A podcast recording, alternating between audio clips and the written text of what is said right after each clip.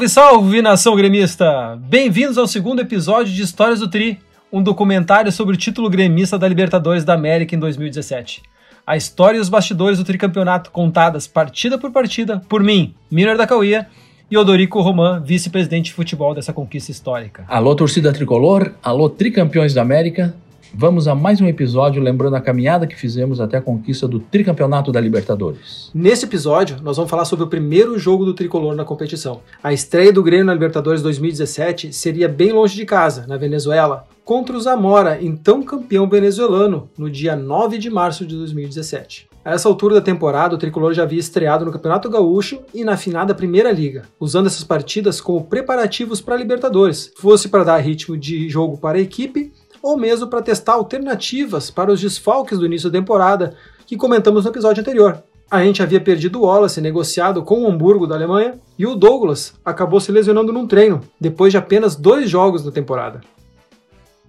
Um resumo dos sete primeiros jogos da equipe gremista, que havia vencido três, empatado duas e perdido outras duas no início da temporada de 2017. A estreia foi em casa, usando os titulares contra o Ipiranga de Erechim. Vitória por 2 a 0, gol de Henrique contra e Fernandinho. O time titular foi com Groi, Léo Gomes, Jeromel, Kahneman e Marcelo Oliveira, Jailson, Maicon, Ramiro, Douglas, Pedro Rocha e Lua.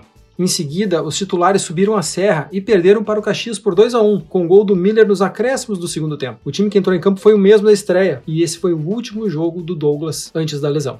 Três dias depois, os reservas foram a Brasília jogar com o Flamengo pela Primeira Liga e perderam por 2 a 0. Vale destacar alguns nomes que foram a campo, como Léo Moura, Cortez e Arthur. Os titulares voltaram no jogo seguinte, vitória em casa pelo Gauchão sobre o Passo Fundo. O magro 1 a 0 com gol do Ramiro. De diferente do time da estreia, tinham quatro mudanças. Léo Moura no lugar do El Gomes, Thierry no lugar de Kahneman, Bolanhos na do Douglas e Cebolinha no lugar do Pedro Rocha. Uma semana depois, mais um jogo em casa com os titulares, dessa vez com o Zequinha. Com o Lua fora, poupado por bater de no joelho, o Grêmio Grêmio saiu na frente com gol de Bolanhos, mas cedeu empate aos 42 do segundo tempo.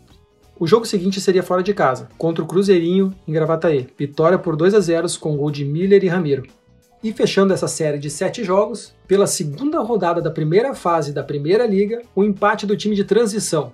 Empate em 1 a 1 com o Ceará na Arena com gol do Lucas Rex. O último preparativo antes da estreia seria um Grenal em casa, Além de ser o teste, em teoria, mais forte do ano até então, o clássico era um confronto especial, pois seria o primeiro após o título da Copa do Brasil e o rebaixamento colorado. Um jogo muito aguardado pela torcida gremista. Como contamos no primeiro episódio, horas antes da partida, o Grêmio anunciava a contratação do camisa 10 para substituir o lesionado Douglas. Gata Fernandes, o argentino, vinha do da Laú do Chile e era mais um atrativo para a torcida, mesmo ele não estando na arena. Assim, no sábado 4 de março, cinco dias antes do início da Libertadores para o Grêmio, o time entrava em campo com seus titulares para enfrentar o rival, que tentava se reorganizar depois da queda para a segunda divisão.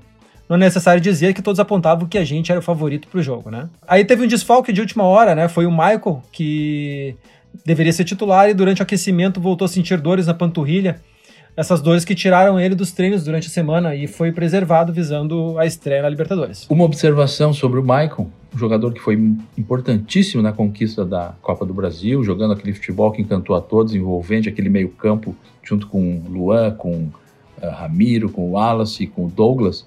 Ele vinha há algum tempo já sofrendo com dores por conta de, de batidas que levava no, no tornozelo e chegou ao ponto que o tendão estava tão agredido que ele tinha dificuldade de executar os movimentos normais de um jogo de futebol.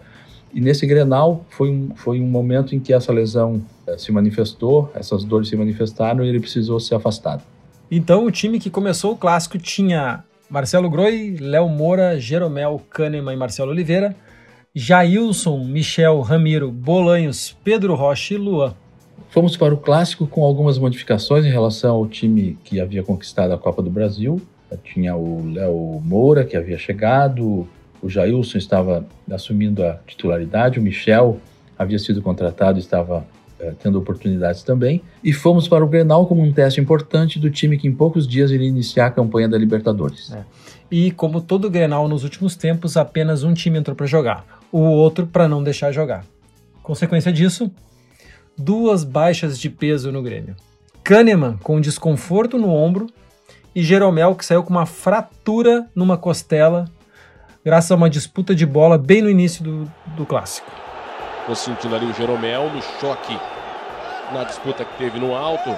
Foi com o Brenner. No alto, acabou sentindo ali o peito. Estamos mostrando cotovelo, né? No braço, antebraço, no peito. Exatamente, foi o cotovelo no peito do Jeromel.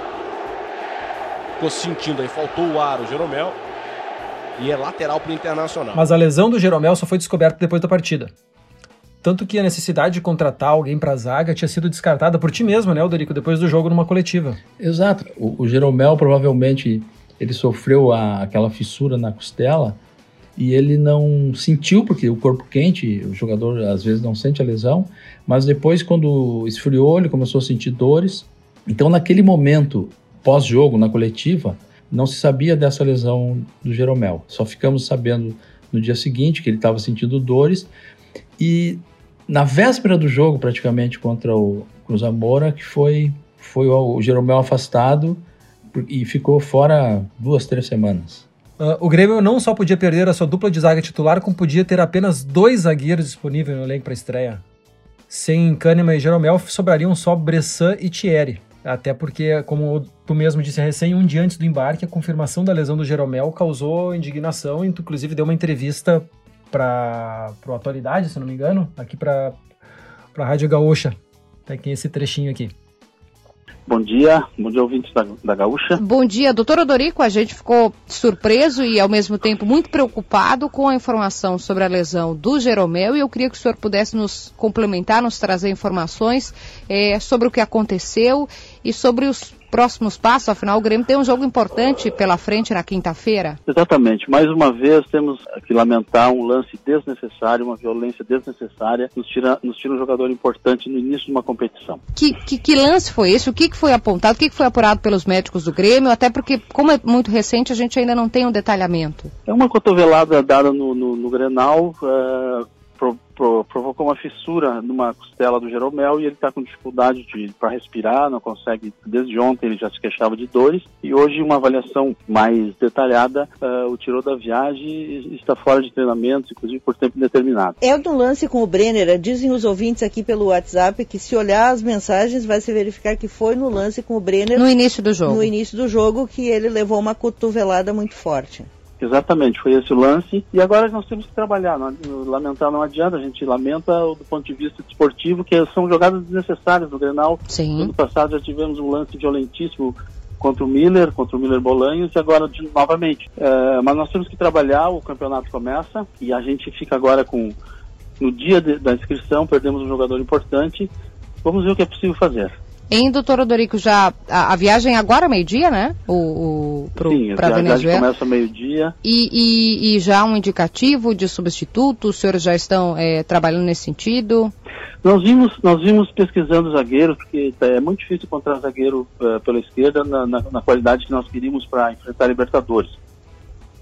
Analisamos diversos Sim. zagueiros, não conseguimos uh, fechar com alguns que nós selecionamos e agora temos aí horas para tentar resolver essa questão, vamos ver se, for, se é possível ou não. Uhum. O Jeromel para por tempo indeterminado, ainda não há um, um, uma informação de, de tempo para essa recuperação. É, tempo indeterminado. Eu, eu deixo essa questão de, de, de, diagnóstico e previsão de retorno para os médicos, mas uh, se estima que no mínimo, no mínimo duas semanas fora. Enquanto praticamente embarcava para a Venezuela, sem Jeromel e com Kahneman sem as melhores condições, a contratação de Bruno Rodrigo era encaminhada. Aqui uma questão importante de falar. Desde que eu cheguei ao departamento de futebol do Grêmio, nós intensificamos o uso de ferramentas que existem no mercado. Existem muitas ferramentas hoje no mercado. A gente tem condições de conhecer um jogador de qualquer time, praticamente, de, de primeira divisão do mundo. Existem informações, vídeos que se pode olhar à distância e observar. E nós tínhamos catalogado muitos jogadores, zagueiros, laterais, atacantes, meia, porque nós estávamos fazendo aquela montagem do time com, como já se falou, recursos uh, escassos, o Grêmio dentro de um processo de se reorganizar financeiramente. Então, a ferramenta que nós tínhamos era de olhar, olhar, olhar muitos jogadores, catalogar e fizemos um banco de dados com esses jogadores, cada um com sua avaliação detalhada, sabíamos os, os recursos que o jogador tinha, os pontos fortes, os pontos fracos Então, no momento que nós precisamos, com a lesão do Jeromel, uh, nos socorrermos de alguma coisa, estávamos embarcando para a Venezuela, uh, tínhamos lá jogadores disponíveis, analisados, e vimos que o Bruno Rodrigo era um dos jogadores uh, analisados, que tinha uma avaliação boa, e ele tinha uma, um, detalhe que era importante, porque ele estava sem clube no momento. Era, um, uma negociação rápida, e foi o que aconteceu. Ligamos para o empresário do jogador, uh, conversamos da situação, de, do interesse, o jogador manifestou interesse de vir para o Grêmio, e fizemos uma negociação muito rápida, no momento uh, da viagem, praticamente, na manhã da viagem, o jogador uh, veio para Porto Alegre, fez exames médicos e foi contratado. Então, apenas para ressaltar o trabalho que fazíamos no departamento de futebol do Grêmio com as ferramentas disponíveis no mercado e que passaram a ser utilizadas de forma muito intensiva. Mas não era só o time que tinha a atenção de vocês a situação na Venezuela também era preocupante. Duas semanas antes da partida, analistas foram enviados para destrinchar o Zamora em loco e passaram um panorama geral do que esperava da delegação no país. Como é que foi isso? A situação lá era bastante complicada. Nós ficamos num hotel e fomos recomendados pela, pela segurança, pelo, pelos policiais que davam segurança ao Grêmio, pelas autoridades, a não sair do hotel, para nós ficarmos dentro do hotel. Havia dificuldade de conseguir alimentos, havia é, insegurança nas ruas, não podíamos sair como se faz costumeiramente para dar uma volta na cidade, para desanuviar um pouco, sabe? Sair do confinamento da concentração e fomos fomos muito, muito, muito recomendados a não fazer isso. Então era uma situação quase de internato, quase não, era uma situação de internato que nós vivemos lá no hotel por conta disso. Afora isso, a gente sentia no hotel os funcionários do hotel, os, as camareiras, os cozinheiros, enfim, os garçons, sabe, eram pessoas que estavam passando por muitas privações. E o Grêmio, quando nós, eh, depois do jogo, uh, nós tínhamos levado comida, tínhamos levado uma série de, de, recursos que a gente sabia que não tinha lá, a gente distribuiu isso entre os funcionários, foi um momento assim que eles mostraram uma gratidão e, uma, e agradeceram muito esse gesto do Grêmio, porque realmente a situação que eles estavam vivendo lá era, era muito difícil. Com esse cenário, em decorrência dele, foi por isso que o Grêmio optou por um, um voo fretado?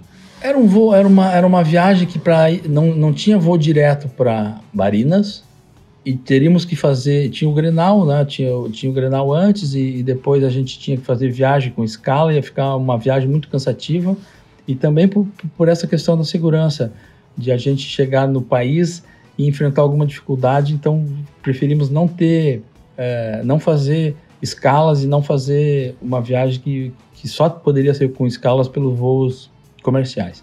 É, uma outra curiosidade é que o, o presidente do, do Zamora era o irmão do Hugo Chaves, o Adelis era o irmão do Hugo Chaves, o, o, o Zamora era o time pelo qual o Hugo Chaves torcia, é uma, um time praticamente familiar ali da, da família Chaves, então tinha, tinha mais, esse, mais essa questão também, só como curiosidade. Pois é, e, e o voo fretado também serviu para carregar, então levar toda essa questão do, do, da alimentação, todo, tudo que vocês levaram de aparato. Exatamente. Para se precaver.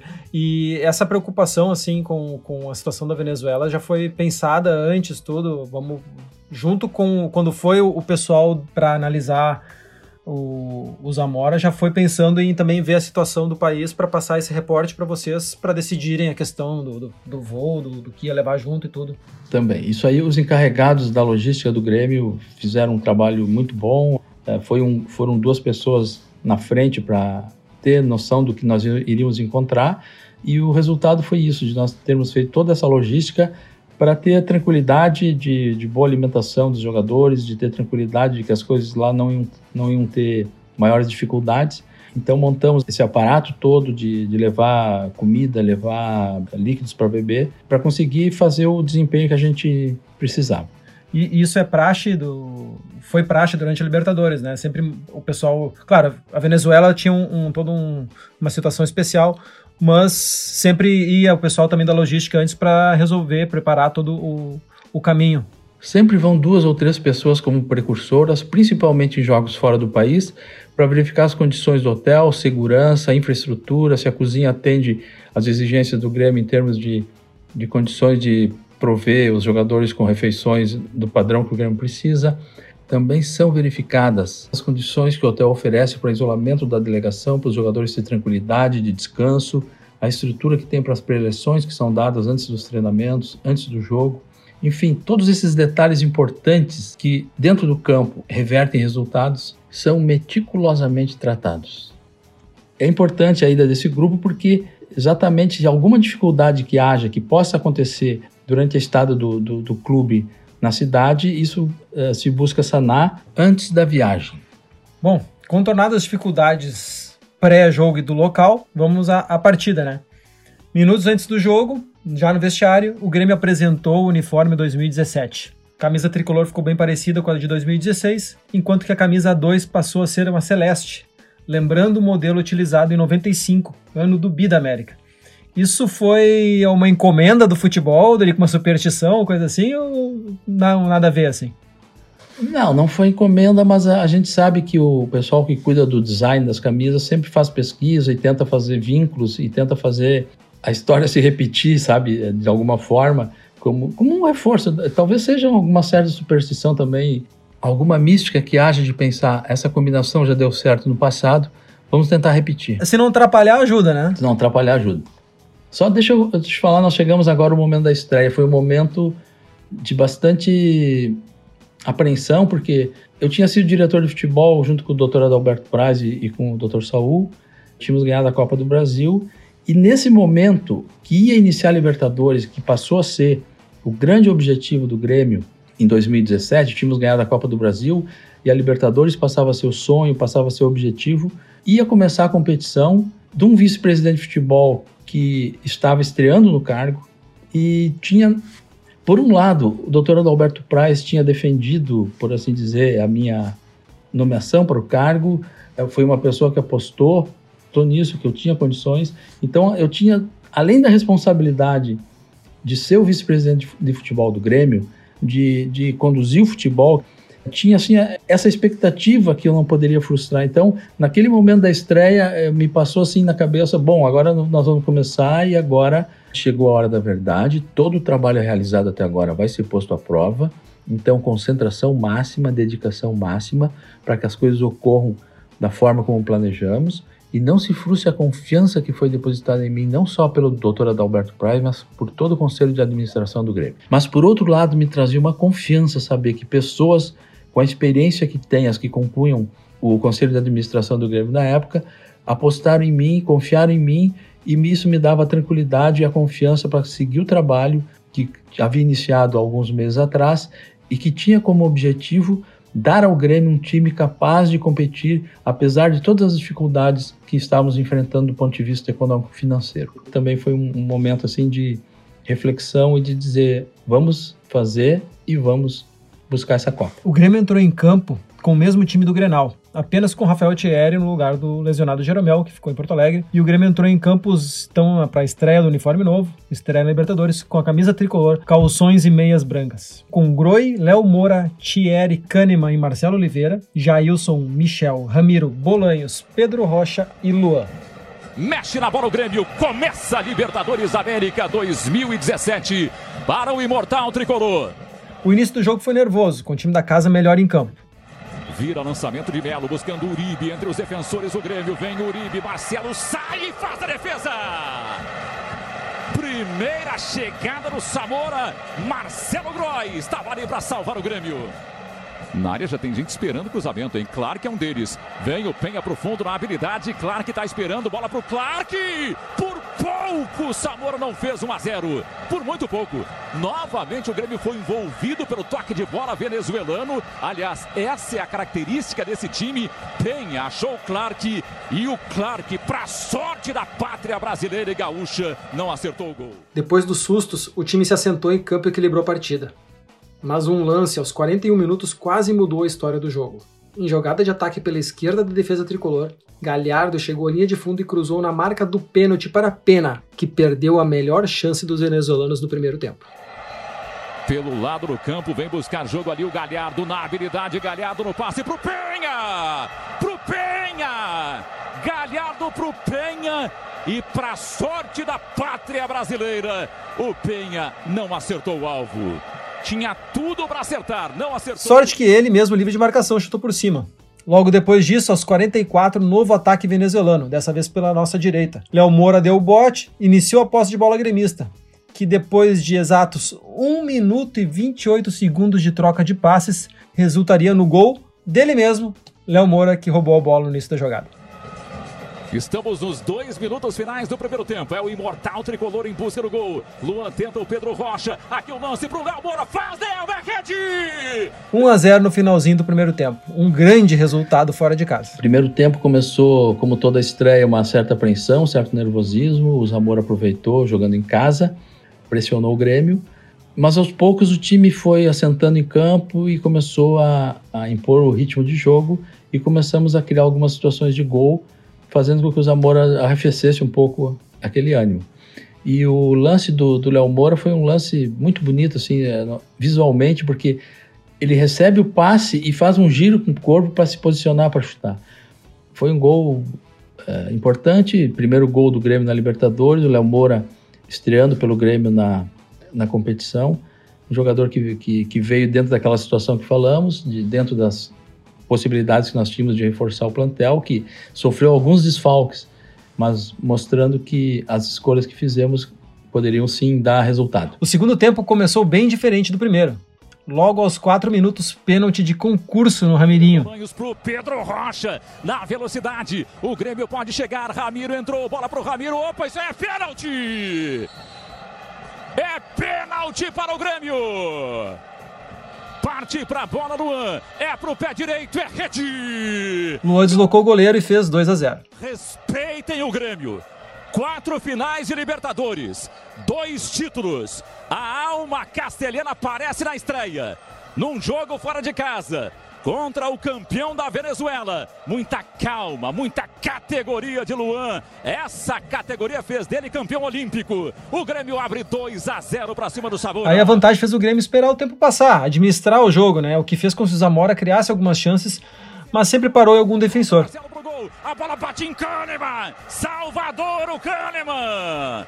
É, eles, eles, eles passaram a pressionar, eles é, começaram a. O Grêmio, de certa forma, é, 2 a 0 começou a cadenciar o jogo para segurar o resultado e o Zamora cresceu, veio para cima de, do, do, de nós uh, com ataques e vários chutes foram bloqueados e eles tiveram algumas oportunidades do gol. O Ramiro tirou um, uma bola praticamente de, do risco do gol e, mas conseguimos controlar o jogo e, e sair com a vitória. Uribe se apresentou, ele raspou, apareceu o Filipeto, salvou o Ramiro! Ramiro! Ramiro salva espetacular. É, e, e, inclusive com uma boa atuação do Thierry, né? Que eles conseguiu ainda salvar a última chance que o Zamora teve foi o Thierry que salvou, salvou o Grêmio de tomar um, um gol ali que talvez desse uma pressãozinha no final do jogo. Bloqueado espetacularmente o Galhardo.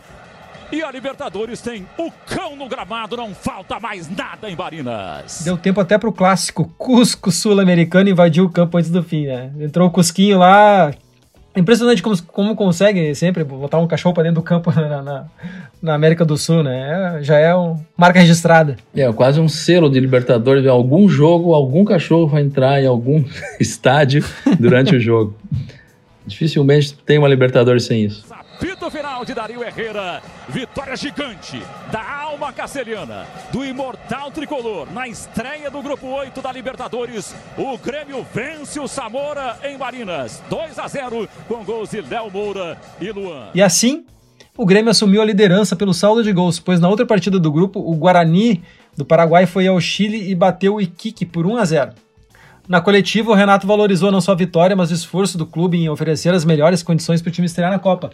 Então, tudo aquilo que a gente falou no começo, de mandar o pessoal antes, ver a situação do país, né, ver toda, uh, preparar, fretar voo, levar mantimentos e tudo, uh, mostra também o que, o, que o clube estava tá, imbuído, né, todo, todo mundo pensando junto e todo mundo se esforçando junto por um objetivo só, que era o Tri da América. Eu acho que o mais importante, principalmente se tratando de uma estreia na Libertadores, todo mundo sabe o quanto é difícil, principalmente fora de casa. E nós estreamos com, com o pé direito, vencemos por, por dois gols, isso é importante também. Nós tivemos bons momentos, cochilamos em alguns momentos novamente, mas acho que o mais importante de tudo foi essa viagem longa, difícil, tudo é difícil, entendeu? Apesar da diretoria ter dado todo o conforto pra gente, ter fretado o voo, e isso foi muito importante. Então, resumindo tudo isso, foi muito importante a estreia da Libertadores, voltando com três pontos fora de casa. Foi importante esse reconhecimento do esforço que o clube fazia num momento em que, como se sabe, a situação financeira era não era muito favorável, mas o Grêmio estava muito imbuído de encarar essa Libertadores, de buscar o tricampeonato e o esforço foi feito no sentido de efetivamente dar aos jogadores todas as condições. Foi uma mobilização no sentido de não faltar nada, de os jogadores se sentirem o melhor possível dentro da concentração e irem para o jogo com todas as condições de enfrentar o adversário. Conquistamos a vitória, sem dúvida nenhuma, fruto também de todo esse trabalho que foi feito pela área de logística do Grêmio e, enfim, todo o departamento de futebol. É que a gente veio de um, de um Grenal, tivemos problemas no, no Grenal com alguns jogadores que, que não puderam viajar com a gente. E eu sempre falei para vocês que eu confio no meu grupo, independente de quem for jogar. São situações que acontecem no futebol, de lesões. Quem entra, entra com total confiança minha, do presidente, da diretoria, dos companheiros. E hoje, mais uma vez, os jogadores deram prova disso. Mais uma vez provaram que o nosso grupo está fechado, o nosso grupo é bom, o nosso grupo é grande. Eu acho que isso que é mais importante. É, é destacar mais do que nunca. É, é, Libertadores é muito difícil. É muito difícil. Mas difícil mesmo seria segurar a ansiedade da torcida por um mês. Até 11 de abril, data do confronto contra o Deportes Iquique na Arena, pela segunda rodada da Libertadores. Mas isso é um assunto para o próximo episódio, o terceiro dessa série. Essa foi a primeira etapa da nossa caminhada. Um jogo fora de casa, uma estreia fora de casa, com vitória, sempre importante na Libertadores, e prenúncio de que muitas coisas boas estavam por chegar. Nos vemos, ou melhor, ouvimos em breve. Até o próximo episódio de Histórias do Tri.